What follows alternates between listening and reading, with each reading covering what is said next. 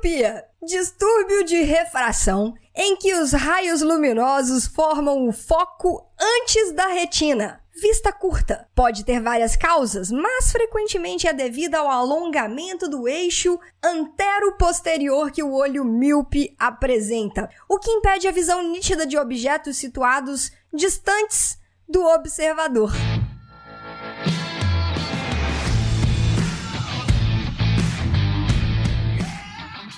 Seja muito bem-vindo, seja muito bem-vinda a mais um episódio do podcast Papo Cabeça. Aqui a gente bate altos papos profundos, sempre fazendo reflexões sobre a vida.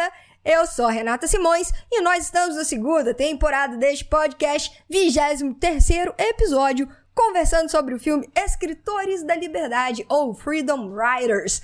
É a semana das definições. Viva a semana das definições. Hoje trazendo aqui a definição do que é miopia. Maravilhosa. Tô aqui de óculos. Tem dia que eu tô de lente, tem dia que eu tô de óculos. Cada dia de um jeito. E é assim que é. Dando um tempinho pra lente hoje. E era dia de gravar podcast, então seguimos assim. Miopia. Eu me lembro, quando eu tava na faculdade, faculdade de marketing, né? Administração com ênfase em marketing.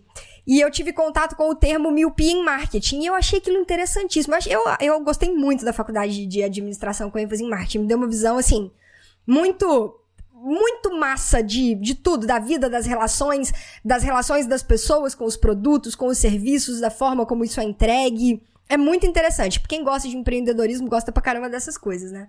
E eu sempre tive o pezinho lá no empreendedorismo. E eu lembro que foi uma, um termo, um conceito que eu achei super interessante né? A questão de empresas que ficam só focadas ali no produto, no curto prazo e esquecem de olhar para as necessidades do cliente, para a experiência do cliente, para o longo prazo, para o tanto de coisa além do simples fato de vender um produto. Aqui trazendo, obviamente, a visão do Kotler, né? Que, que foi uma das minhas grandes referências na, na faculdade, em, em formação, enfim.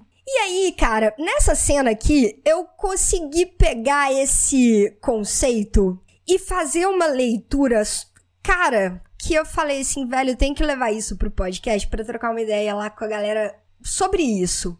É uma cena que a única coisa que me vinha em mente, quando eu, quando eu assisti essa cena, a única coisa que me vinha em mente era esse conceito de miopia. E aí me veio esse negócio de miopia social. Eu falei, cara, isso é miopia social. Só pode ser. A pessoa ela não consegue enxergar um pouquinho mais lá na frente. Né? Tipo assim, se eu tiro o óculos aqui para gravar, eu não vou conseguir enxergar essa câmera que tá aqui, a tela do computador para poder ler a minha cola, não vou conseguir enxergar sem óculos, dessa distância aqui, ó.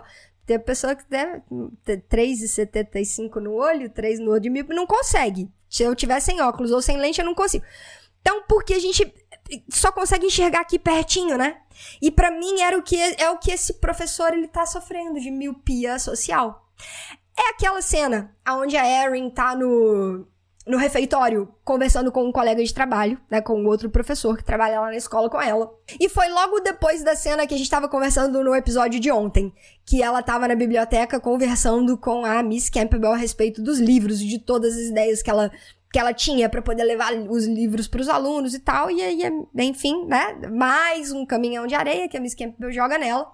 E aí depois ela vai conversar com esse professor no refeitório e ela inicia a conversa da seguinte forma: Já que você conhece a Margaret, que é a Miss Campbell, melhor do que eu, porque eles são farinha do mesmo saco, né? Da mesma laia ali, mesma, mesma mentalidadezinha, enfim. Já que você conhece a Margaret melhor do que eu, é, será que você pode me ajudar? Toda inocente.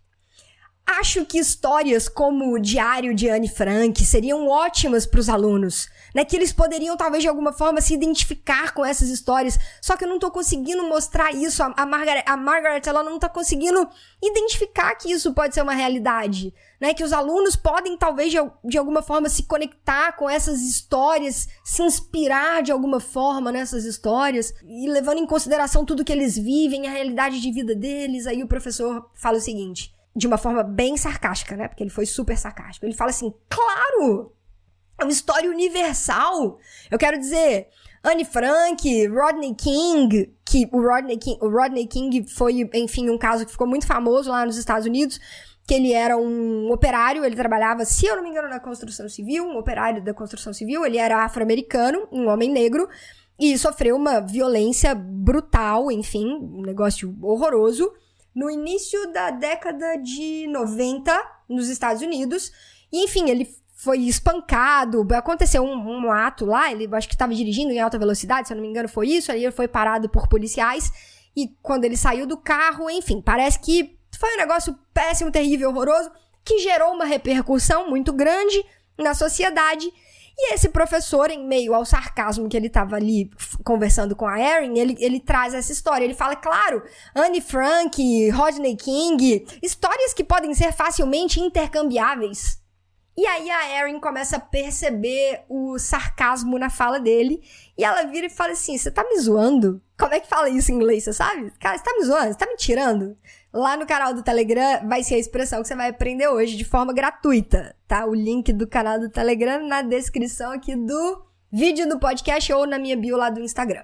E ela vira para ele e fala: Cara, você tá me zoando? Você tá. E aí ele vira para ela e fala assim: Sim, estou. Assume real, que né, tá sendo sarcástico, que ele tá zoando, ela tirando uma onda com a cara dela. E ele fala: Cara, olha só.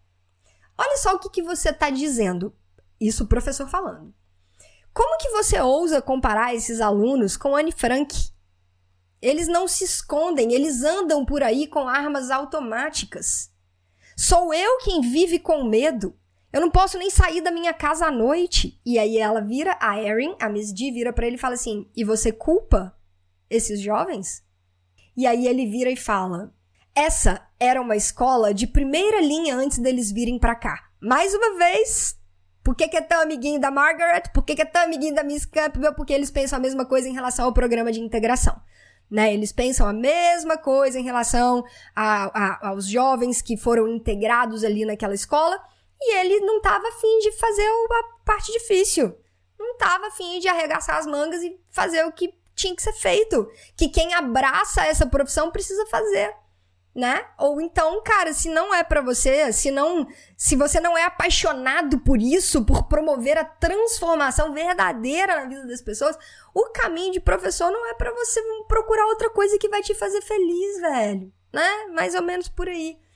E ele não, não tava afim, não tava afim. Aí ele, ele fala, ele tem a mesma posição da Miss Campbell. Essa era uma escola de primeira linha antes deles virem para cá, antes desses jovens virem para cá. Né? E veja no que eles transformaram essa escola.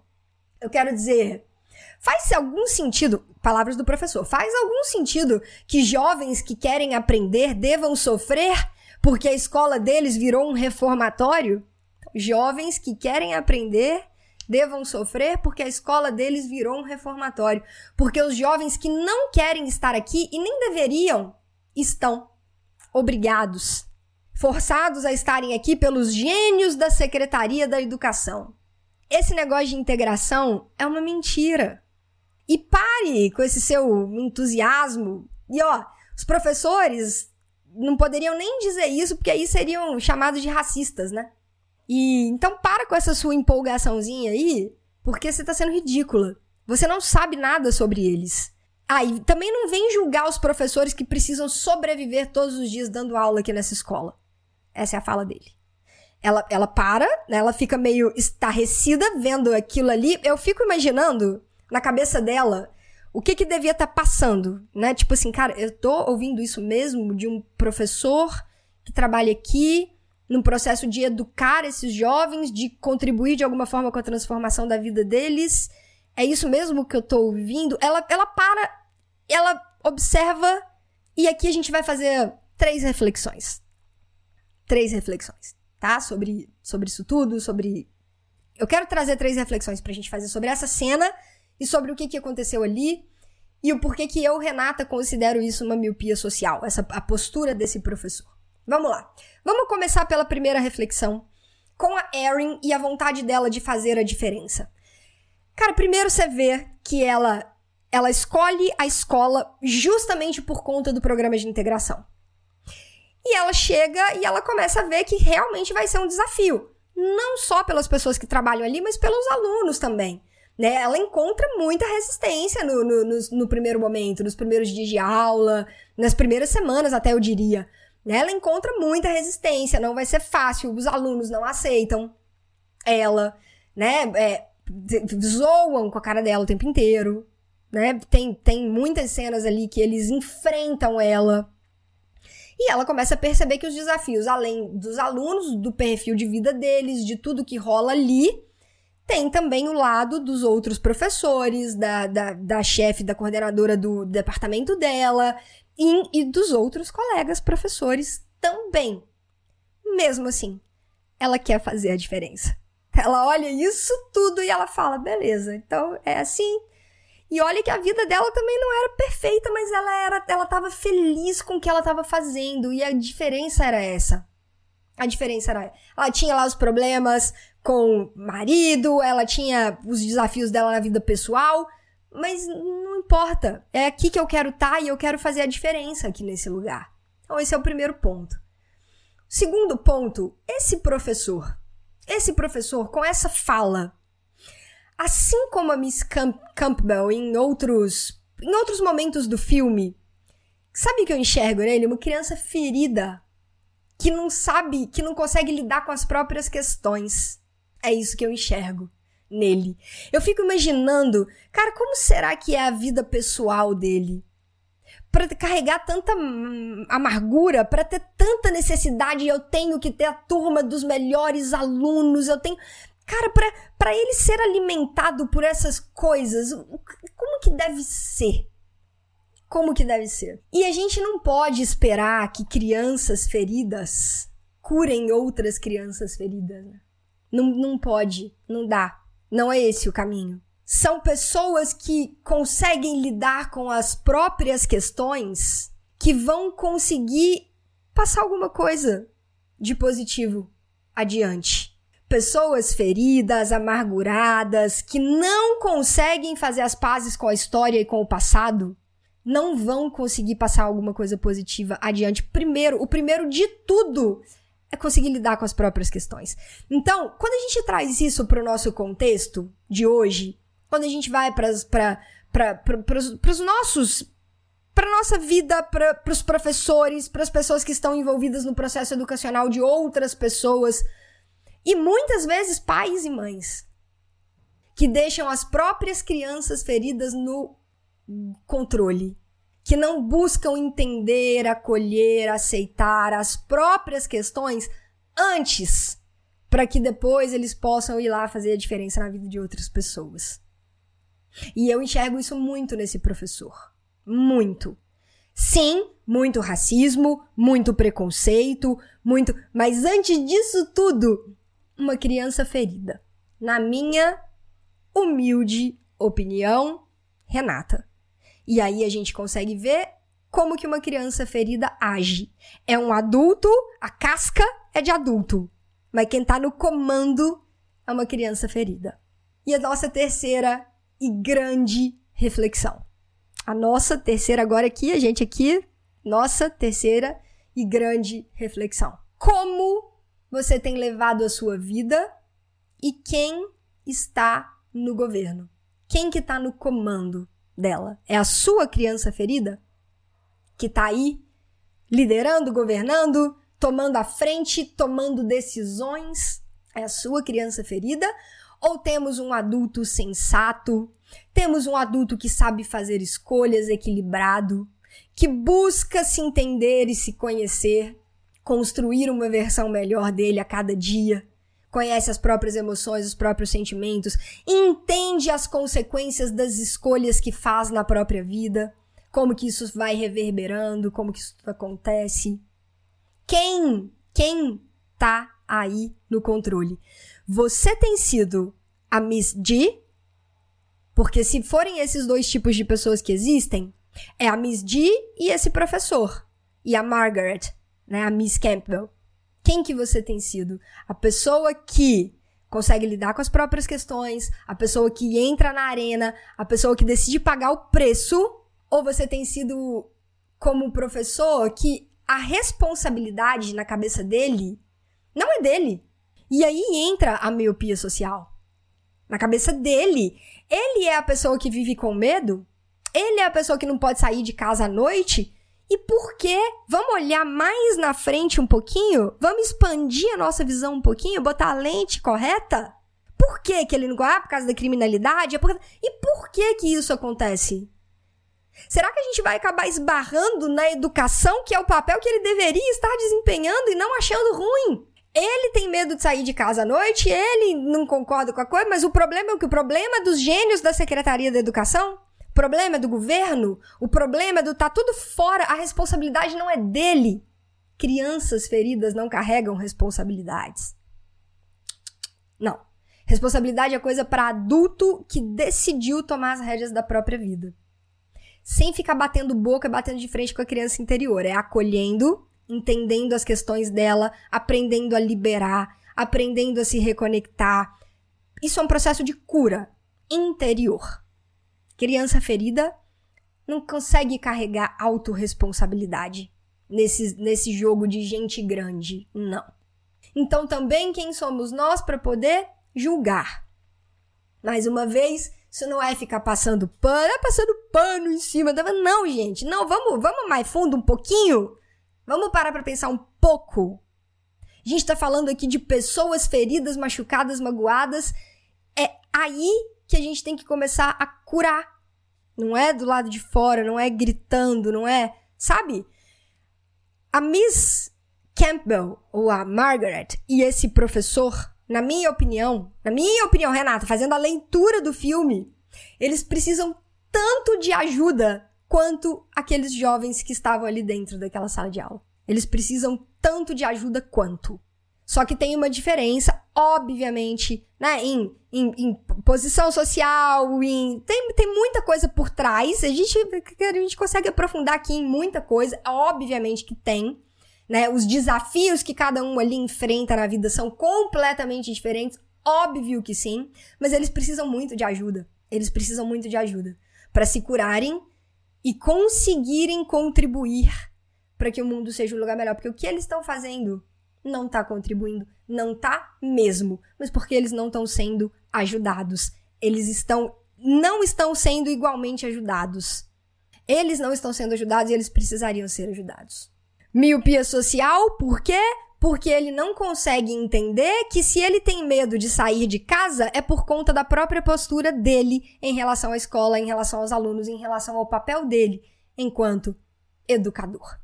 No fundo, no fundo, é isso. Nossa, vamos lá mais uma vez, gente. Ah, oh, meu Deus, é maravilhoso isso. O mundo lá fora é um reflexo de quem nós somos aqui dentro. Ponto final. É isso que a gente precisa entender. O mundo lá fora é um reflexo do que nós somos aqui dentro. A realidade que nós vivemos é um reflexo daquilo que a gente emana e cada um na sua individualidade. Cada um na sua individualidade. Ele tem medo de sair na rua, ele é um péssimo educador. Reverbera, né? Reverbera. E ele tem nas mãos o poder de transformar. Só que ele nem enxerga que é dessa forma. Ele nem enxerga isso. Que o que a gente emana é aquilo que a gente vivencia. Reflexão de hoje: quem está no comando da sua vida e o que você vem reverberando. Como é que tá a sua vida aí? Como é que tá, como é que tá as coisas aí ao seu redor? O que que tá rolando? O que que você tá emanando? Você tá conseguindo enxergar um pouquinho mais lá na frente?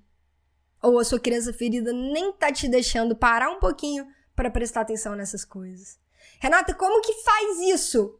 Processos de autoconhecimento, percepção. Entende, entende a sua postura diante da vida. Quais são os resultados, o tipo de relacionamento, o tipo de coisa que você vem colhendo e você consegue entender quem que tá aí no comando. Você consegue. Se você parar um pouquinho para se auto-observar, você vai conseguir entender quem que tá no comando. E aí você vai começando a tomar suas decisões de mudança, pessoais, internas, silenciosas, fazendo sua revolução interior silenciosamente. E esta foi a nossa reflexão de hoje. Este foi o episódio 23 da segunda temporada do Papo Cabeça Te vejo no canal do Telegram, galera da expansão. Dica de inglês de hoje. Cara, tá me zoando? Tá tirando onda com a minha cara? Vamos lá ver como é que fala essa expressão em inglês. Te vejo também lá no Insta, arroba Renata Simões Yellow Black, Yellow de amarelo, Black de preto, tudo junto. E no episódio de amanhã, uma ótima quarta-feira para todo mundo, que vocês tenham um dia incrível, um bom resto de semana e um grande abraço. A gente se vê. Tchau!